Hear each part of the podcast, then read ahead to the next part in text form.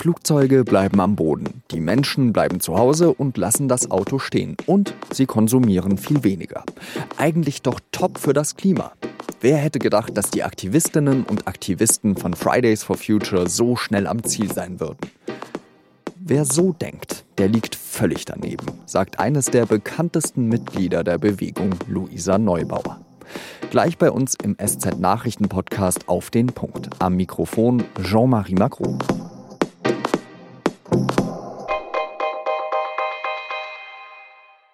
Der CO2-Ausstoß auf der Welt hat in den letzten Wochen ziemlich abgenommen. Kein Wunder, wegen der Corona-Krise wird viel weniger produziert. Die Menschen durften wegen der Lockdowns weltweit über Wochen hinweg gar nicht mehr ihre Wohnung verlassen. Und weil die wirtschaftliche Lage schlecht oder für die Zukunft zumindest ungewiss ist, geht der Konsum zurück und Investitionen werden aufgeschoben. Das Global Carbon Project hat dazu eine Studie veröffentlicht. Die Forscher vergleichen darin den Zeitraum ab Anfang April, wo in vielen Ländern die strengen Maßnahmen eingesetzt haben, mit demselben Zeitraum des Vorjahres. Demnach sind in dieser Zeit weltweit 17 Prozent weniger CO2-Treibhausgase ausgestoßen worden. Das sind ungefähr eine Milliarde Tonnen CO2. Das klingt doch eigentlich super fürs Klima, oder? Naja, es ist nur die halbe Wahrheit. Denn vor ein paar Tagen hat noch eine andere Meldung Schlagzeilen gemacht. Die CO2-Konzentration in der Atmosphäre ist weiterhin auf Rekordkurs. Das CO2 bleibt ja sehr, sehr lange, eigentlich hunderte von Jahren in der Atmosphäre. Das heißt, der Anstieg wird zwar ein bisschen gebremst, aber Anstieg bleibt Anstieg. Wie wird denn eigentlich diese Entwicklung von denjenigen wahrgenommen, die monatelang für mehr Klimaschutz protestiert haben? Nämlich von den jungen Menschen von Fridays for Future. Darüber habe ich mit Luisa Neubauer gesprochen. Sie ist eine der bekanntesten Aktivistinnen in Deutschland. Frau Neubauer, der CO2-Ausstoß geht ja weltweit sehr schnell zurück. Hätten Sie gedacht, dass Sie mit Fridays for Future so schnell am Ziel sein würden? Um Gottes Willen, das ist kein Klimaschutz. Also von Sieg oder sowas kann hier überhaupt nicht die Rede sein. Was wir hier fordern, was wir brauchen, geophysikalisch gesprochen, aber auch sozusagen menschlich motiviert, ist langfristiger, planbarer, verlässlicher, wirksamer Klimaschutz hin zu Netto Null. Was wir jetzt gerade erleben, ist, dass Wirtschaft ein Stück weit kollabieren und dass dann Emissionen kurz fallen. Das ist ein ganz, ganz logischer Mechanismus. Das ist 1990 passiert, das ist 2008 passiert. Das ist wie aus dem Wirtschaftslehrbuch, hat aber mit Klimaschutz im weitesten Sinne nichts zu tun. Sehen Sie in dieser Corona-Krise eigentlich eine Chance? Das Wort Chance impliziert, das wäre eine Sache, die man irgendwie machen kann oder halt auch nicht. Dann hat man eben Pech gehabt. Das ist aber viel zu kurz gegriffen. Wir sprechen hier nicht von einer Chance, sondern von einer großartigen Verantwortung, von einer Aufgabe, die nicht verpasst werden darf und die vor allem nicht ignoriert werden darf in ihrer Existenz. Es ist nicht nice to have, dass man jetzt irgendwie Klimaschutz macht, sondern es ist existenziell. Ist das jetzt so ein kurzer Effekt, den wir hier sehen und wir holen das dann später alles umso mehr natürlich nach und kaufen dann noch mehr und produzieren dann noch mehr und es wird alles viel schlimmer als davor? Genau, man spricht dann in der ähm, Wirtschaftswissenschaft von Rebound-Effekt dass es am Ende wieder dann hochschaltet. Das ist auch 2008 passiert, wo, wo die Emissionen eigentlich global schon am Sinken waren. Dann ist es nach der Finanzkrise so nach oben gehüpft. Die Gefahr ist natürlich da, dass wir das dann wieder sozusagen alles wieder wettmachen. Grundsätzlich muss man aber ja auch wirklich feststellen, die Klimawissenschaftler, die sagen, auf den langfristigen Skalen wird man vermutlich diesen einen Knick durch Corona kaum sehen also die langfristigen Reduktionen, die wir brauchen in den Emissionen, sind viel, viel, viel größer als das, was wir gerade bei Corona erleben. Und um zu verhindern, dass wir dann blind nach Corona alles wieder aufkonsumieren, was wir jetzt gerade an CO2-Reduktion erleben, brauchen wir halt jetzt ganz konkrete Maßnahmen, die uns dahin führen und überlegen, wie wir es schaffen, eine Wirtschaft wiederzubeleben, die halt eine tragbare, eine nachhaltige Wirtschaft ist, die im weitesten Sinne zukunftsfähig ist. Es geht ja auch nicht ganz ohne Wirtschaft, ohne Arbeitsplätze, sonst droht uns ja ein sozialer Kollaps. Wie kann man denn Wirtschaft und Klimaschutz auf Dauer in Einklang bringen? Nee, ich glaube, man kann es nicht nur in Einklang bringen, man muss es natürlich in Einklang bringen. Also ist ja niemandem damit geholfen, dass irgendwie Menschen hier äh, millionenweise auf der Straße sitzen, während wir denken, super, wir haben jetzt ein bisschen Klimaschutz gemacht. Das geht natürlich gar nicht. Das ist ja auch nicht, also das ist ja überhaupt nicht haltbar oder, also was es also braucht, ist eine ganz grundsätzliche Überlegung dafür, was für eine Wirtschaft wir gestalten wollen, die sowohl irgendwie den Anforderungen des 21. Jahrhunderts gerecht werden kann, das heißt vor allem ganz klare ökologische Anforderungen und gleichzeitig so verlässlich zum Beispiel Arbeitsplätze sichern kann, dass Menschen nicht nur dieses Jahr, sondern auch in die Jahre hinein sicher gehen können, dass ihr Job erhalten bleibt. Zum Beispiel jetzt in der Autoindustrie gesprochen, wenn man da tatsächlich Job sichern möchte, dann muss man sicher gehen, dass die irgendwie eine Zukunft haben. Also zum Beispiel wäre da die Überlegung zu sagen, man schafft jetzt irgendwie eine Abwrackprämie, damit Menschen kurzfristig irgendwie ermutigt werden, doch wieder brav konsumieren zu gehen und ihre Autos zu kaufen, um da die Jobs zu sichern, macht ja überhaupt keinen Unterschied oder hilft der Branche im Ganzen überhaupt nicht, weil langfristig klar ist, die Autoindustrie muss sich komplett umstellen. Wir werden eine Mobilitätswende erleben. Wir werden uns komplett verändern, was unser Mobilitätsverhalten betrifft und auch die Bedürfnisse verändern sich. Logischerweise muss also zum Beispiel ein Revival dieser Industrie damit einhergehen, dass man ganz klare Klimaziele einhält, dass man die Mobilität grundsätzlich elektrifiziert. Das heißt, Jobsicherung ohne Klimaschutz ist irgendwie so ein, ein halbgares Konstrukt weil sicher ist, wir werden langfristig in allen Sektoren krasse Klimaanforderungen haben, die werden denen gerecht werden müssen.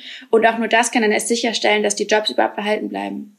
Auf der anderen Seite, das muss man dazu sagen, gibt es ja auch viele Menschen, die sagen, E-Mobilität, das sorgt ja eben auch für Umweltschäden. Aber meine Frage ist jetzt eigentlich, muss der Staat eben dann vielleicht mehr regulieren? Wie kann er da eingreifen? Ja, die Verantwortung von staatlichen Institutionen ist natürlich maßgeblich gewachsen gerade, weil sowohl die kritische Öffentlichkeit oder die politische Öffentlichkeit als Akteur gerade wahnsinnig eingeschränkt ist, als auch die Industrie oder der Markt, wie man so sagt, so still liegt. Normalerweise hat man ganz viel Regulierungsarbeit dem Markt überlassen. Wenn jetzt aber der Markt irgendwie schweigt, dann ist es auf einmal an der Regierung, die Wirtschaft zu gestalten. Welche Industrien wie gut überleben können und sich wie gut erholen können und unter auch welchen Bedingungen. Also wir sehen ja in Frankreich, dass es möglich ist, dass man den Industrien Ansagen macht und sich als Staat sozusagen ganz konstruktiv einmischt, weil wir eben, weil er eben gefragt ist, aber eben bei der Vergabe von Steuergeldern die Gesellschaft mitdenkt, mit deren Geldern sie da hantiert. Sie haben es gerade angesprochen, in Frankreich, da ist es ja zum Beispiel so, dass die Air France, also was bei uns in Deutschland so die Lufthansa wäre, äh, die größte Airline Frankreichs eben, ähm, die bekommt Staatshilfe, aber auf der anderen Seite wird dann eben vom französischen Staat gesagt, ihr müsst dafür eben umweltfreundlicher sein. Mich würde jetzt aber interessieren, jetzt bei Ihnen ganz persönlich, wie schaut denn eigentlich die Arbeit von Fridays for Future aus? Also das mit dem Streiken ist ja wahrscheinlich gerade sehr schwierig, nehme ich an. Ja, es ist sehr kompliziert. Also wenn wir mit 50 Leuten irgendwo stehen wollen, muss man fünf Seiten Konzepte, Hygienekonzepte einreichen. Das widerspricht von diesem Ansatz, den wir sonst verfolgen, ne? ganz barrierefreie Streiks, für alle zugänglich. Und junge Leute organisieren das einfach das ist auf einmal ein bürokratisches Kunstwerk geworden, da irgendwas zu machen. Demonstrieren Sie also noch weiter auf der Straße oder braucht es da irgendeinen anderen Platz? Es ist kompliziert und es ist teilweise auch deprimierend. Wir haben auch zur Abwrackprämie gestreikt und da dachte ich auch, ähm, da dachte ich echt, dass wir jetzt diesen ganzen Aufwand betreiben müssen, um überhaupt streiken zu können gegen eine so idiotische Idee. Wobei historische Schulden aufgenommen werden, die meine Generation abzahlen muss, damit ähm, Industrien kurzfristig irgendwie den Rücken freigehalten werden, obwohl ökonomisch nicht erklärbar ist, warum das so sein sollte. Ähm, das war auch ein, ein Stück abstrus. Naja, also wie sehen Sie denn dann eigentlich die Zukunft? Eher positiv oder negativ? Ich habe mal ein, Buch geschrieben, da habe ich vom Possibilismus geredet. Also der Possibilismus ist diese Einstellung zwischen Optimismus und Pessimismus man sieht, was möglich ist, also what's possible, und man versteht aber eben auch, dass man nichts geschenkt bekommt. Das macht uns Possibilisten aus. Es ist gerade der Possibilismus, der sehr widerspiegelt, wie ich mich fühle. Man sieht natürlich, dass sich ganz, ganz viele Möglichkeitsfenster gerade öffnen und dass tatsächlich diese historische, ja, diese historische Chance da ist, jetzt gerade so grundlegende Veränderungen einleitet, weil man eben mit diesen gigantischen Geldern hantiert. Was ist eigentlich der Verkehr, den wir wollen? Was ist die Industrie, die wir wollen? Was ist das Arbeitsleben, das wir wollen? Welche Rolle spielen Familie, Frauen, Mütter, Kinder etc.? Und gerade macht es den Anschein, dass in Zeiten von Corona diejenigen die besten Chancen haben, die die beste Lobby haben. Und das ähm, macht ein Stück weit ernüchtert ist und motiviert aber auch, dass wir eben lauter werden und ähm, weiterkämpfen, dass wir tatsächlich etwas an einen Punkt kommen, an dem wir sagen können, wir haben aus Corona alles gemacht, was wir hätten machen können. Ich glaube, ich könnte mich jetzt noch mindestens eine Stunde lang mit Ihnen unterhalten, was jetzt der Unterschied ist zwischen Possibilismus, auf Französisch Possibilité, eine Möglichkeit und einer Chance, also wo, wo da der Unterschied liegt. Aber leider haben wir hier jetzt nur ein kürzeres Format, vielleicht können wir das mal nachholen. Ich bedanke mich ganz herzlich, Frau Neubauer. Sehr, sehr gerne. Noch einen schönen Tag.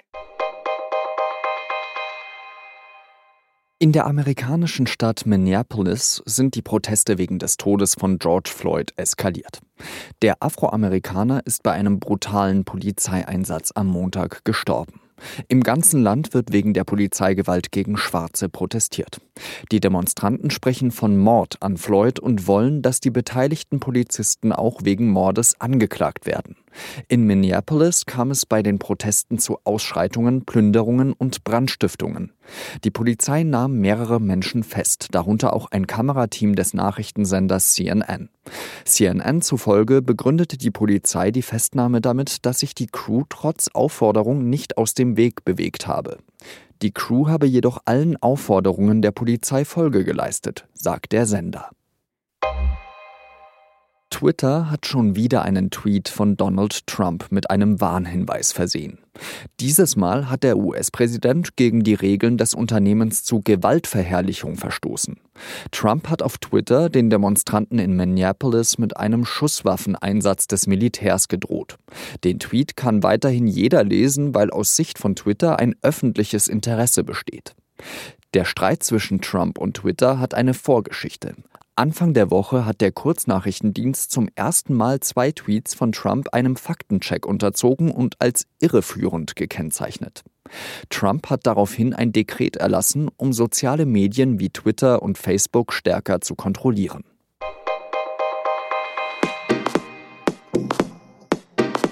Vor vier Monaten wurde der erste Corona-Fall in Deutschland bestätigt. Damit begann die wohl größte Krise in der Geschichte der Bundesrepublik. Und Politikerinnen und Politiker wurden vor riesige Herausforderungen gestellt. Ich habe in den letzten Wochen immer wieder mit vier Spitzenpolitikern gesprochen. Mit der CDU-Vorsitzenden Annegret Kramp-Karrenbauer, der Ministerpräsidentin von Rheinland-Pfalz Malu Dreyer, dem Chef der bayerischen Staatskanzlei Florian Herrmann und dem SPD-Generalsekretär Lars Klingbeil.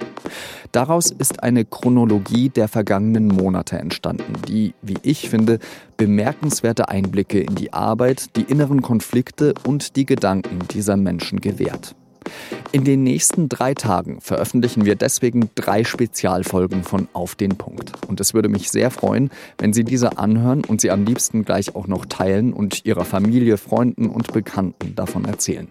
Die Folgen veröffentlichen wir immer um 9 Uhr am Samstag, Sonntag und Montag in diesem Podcast-Kanal und auf sz.de.